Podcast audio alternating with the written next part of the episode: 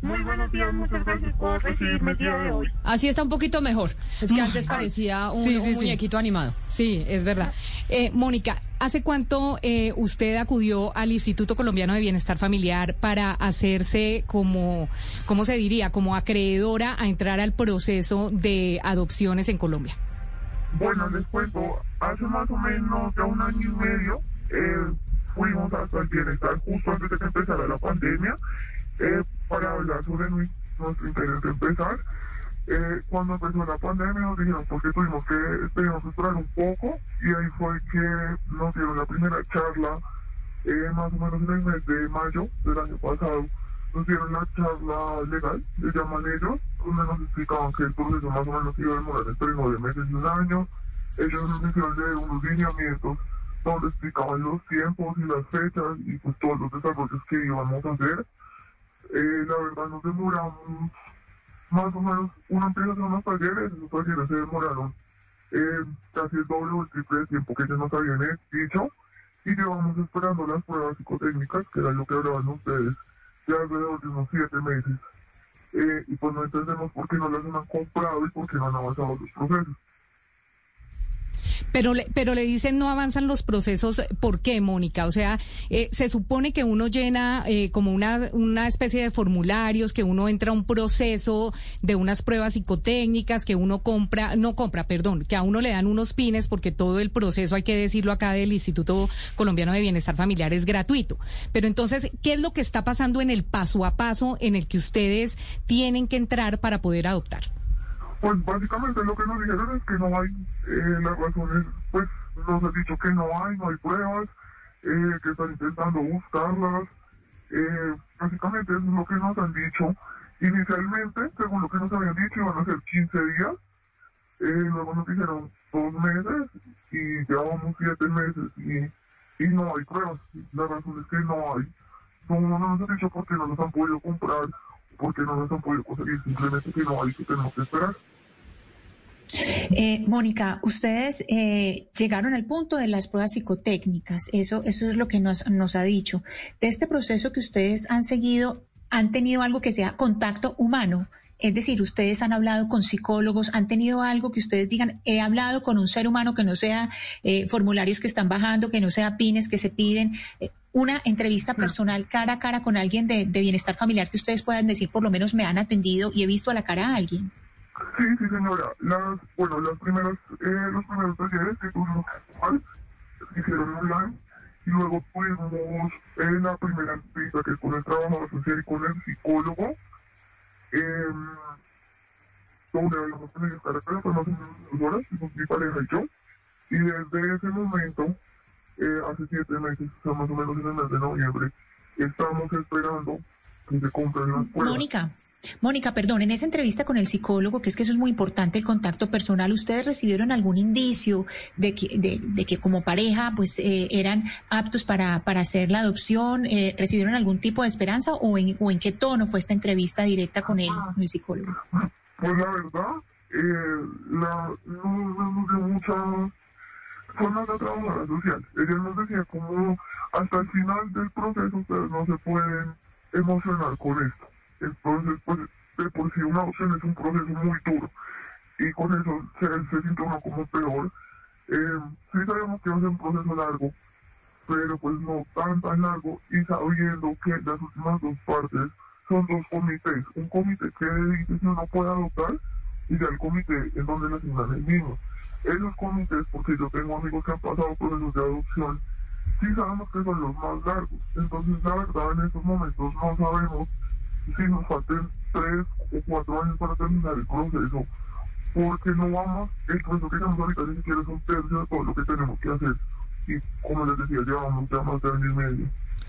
Mónica, cuando, cuando ustedes hablan con, con Bienestar Familiar y les preguntan acerca de qué pasa con las pruebas psicotécnicas, qué pasa con el tema de los pines, ¿cuál es la respuesta que reciben? ¿Falta personal? ¿Qué es lo que está pasando? Porque con las personas que nos comunicamos nosotros, después de que llegaron esta serie de comunicaciones a Blue, esta serie de correos y de mensajes de texto, eh, uno, uno dice ¿Qué es lo que pasa con Bienestar? Bienestar no tiene asignado un presupuesto para el tema de adopciones eh, en el que se puedan comprar las pruebas psicotécnicas, pagar psicólogos eh, y que la y las cosas funcionen como separadamente al resto de trámites de bienestar familiar.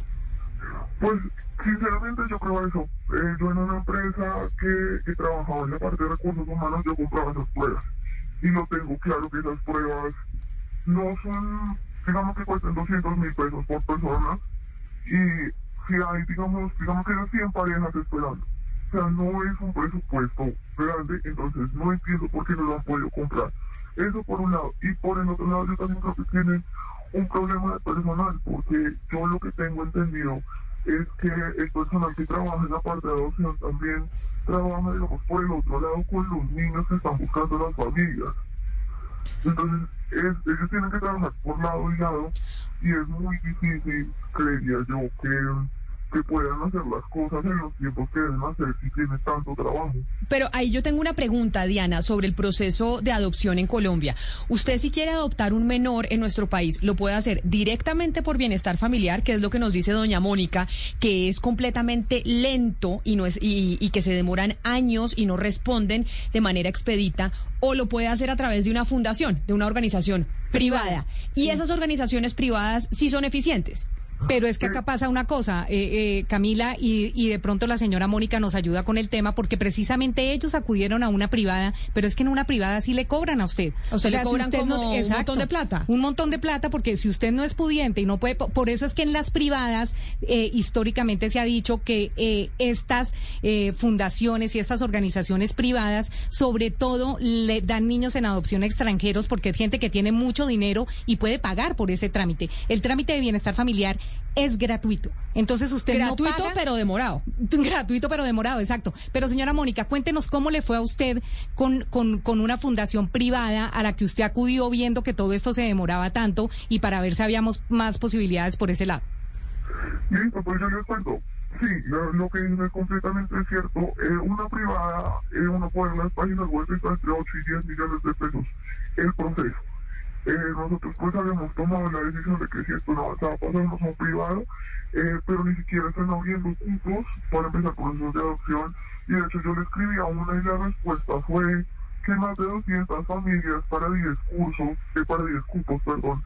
Entonces, básicamente me dijeron que ni siquiera perdiera el tiempo pasando los papeles allá, porque no vamos a poder empezar ningún proceso porque ellos no tienen los cupos. Entonces, la verdad es como si no hubiera ninguna opción para adoptar en el país. O sea, Camila, cuando usted va a ir a una fundación de estas privadas, usted recibe un correo electrónico como el que recibió la señora Mónica, donde le dicen, claro que sí, pero usted tiene que entrar a una fila de más de 100 familias para solamente 10 cupos. O sea, en el momento en que la señora Mónica envía su solicitud, hay 10 niños para adoptar en esa fundación.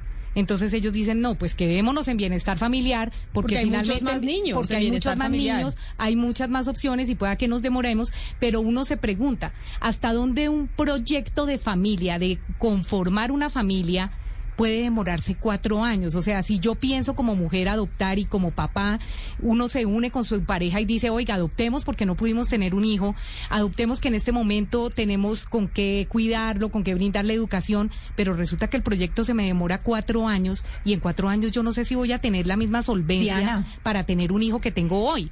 Dígame. Diana, y además hay algo muy importante acá y es que el derecho a la adopción es del niño, no de la familia. Entonces estamos hablando de un niño al que se le está posponiendo el derecho a la protección, que es uno de los derechos básicos de los niños, el derecho a la protección.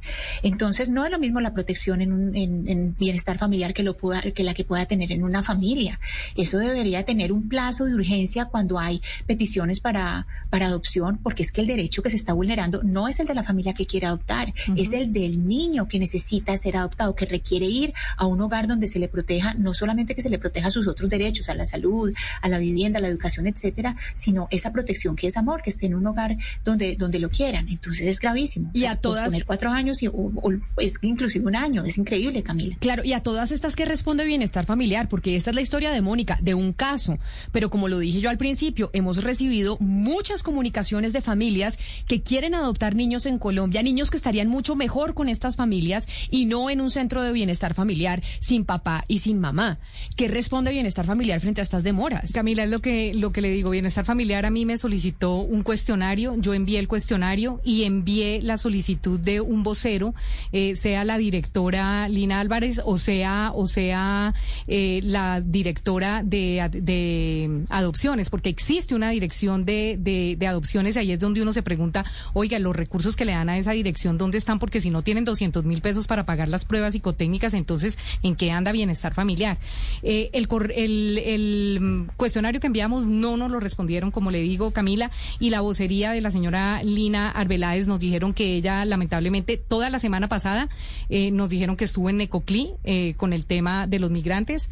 Eh, entonces yo les dije, yo puedo esperar, no hay ningún problema, pero pues esperar ya más semanas cuando hay unos papás esperando año y medio y tengo papás que se comunicaron conmigo, Camila, que ya se retiraron del proceso. O sea, gente que llevaba dos años en el proceso y dijo, no, mire, yo ya, ya esto es desgastante anímicamente. Yo tengo, eh, hay una mamá con la que hablé que fue la que más me llamó la atención. Ella me decía, yo estoy en un proceso psicológico porque yo quería ser mamá en un año que el bienestar familiar me dijo, esto se demora máximo un año.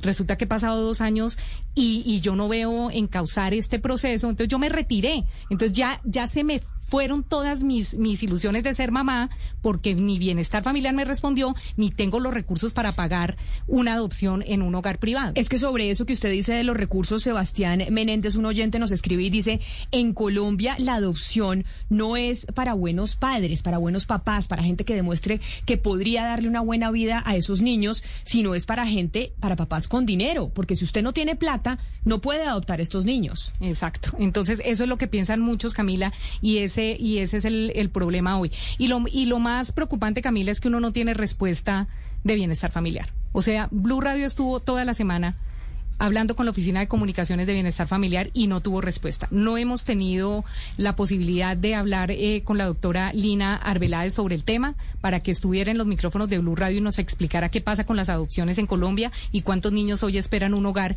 sin poder eh, tenerlo. Entonces, eh, seguimos esperando que la doctora Lina de pronto llegue, no sé si ya llegó de Necoclí o no ha llegado de Necoclí, pero sí sería bueno que le pusiera un poquito la cara a este tema tan delicado. Lo que pasa, Camila eh, y Diana, es que este es un tema pues que siempre ha tenido que enfrentar el ICBF y que a lo largo de cada administración se le han hecho los cuestionamientos debidos a cada directora o director del ICBF y yo creo que hacen lo posible por hacer que estos, eh, digamos, eh, procesos sean más expeditos, pero es que la regulación como política es muy lenta. Es que esto tiene que pasar por unos temas del ICBF, después por un tema judicial, por sentencia de un juez, el comisionado de familia. Pero porque, pero porque Valeria, que la familia aparezca privadas tema. sí lo pueden hacer más rápido. Entonces lo que uno dice, ¿por qué si usted lo Tampoco hace privado? es tan rápido lo de las lo de las organizaciones privadas porque yo conozco muchas personas que han adoptado por medio de organizaciones privadas y tampoco es que sea pues de la noche a la mañana. Hay gente que la tienen esperando mucho tiempo.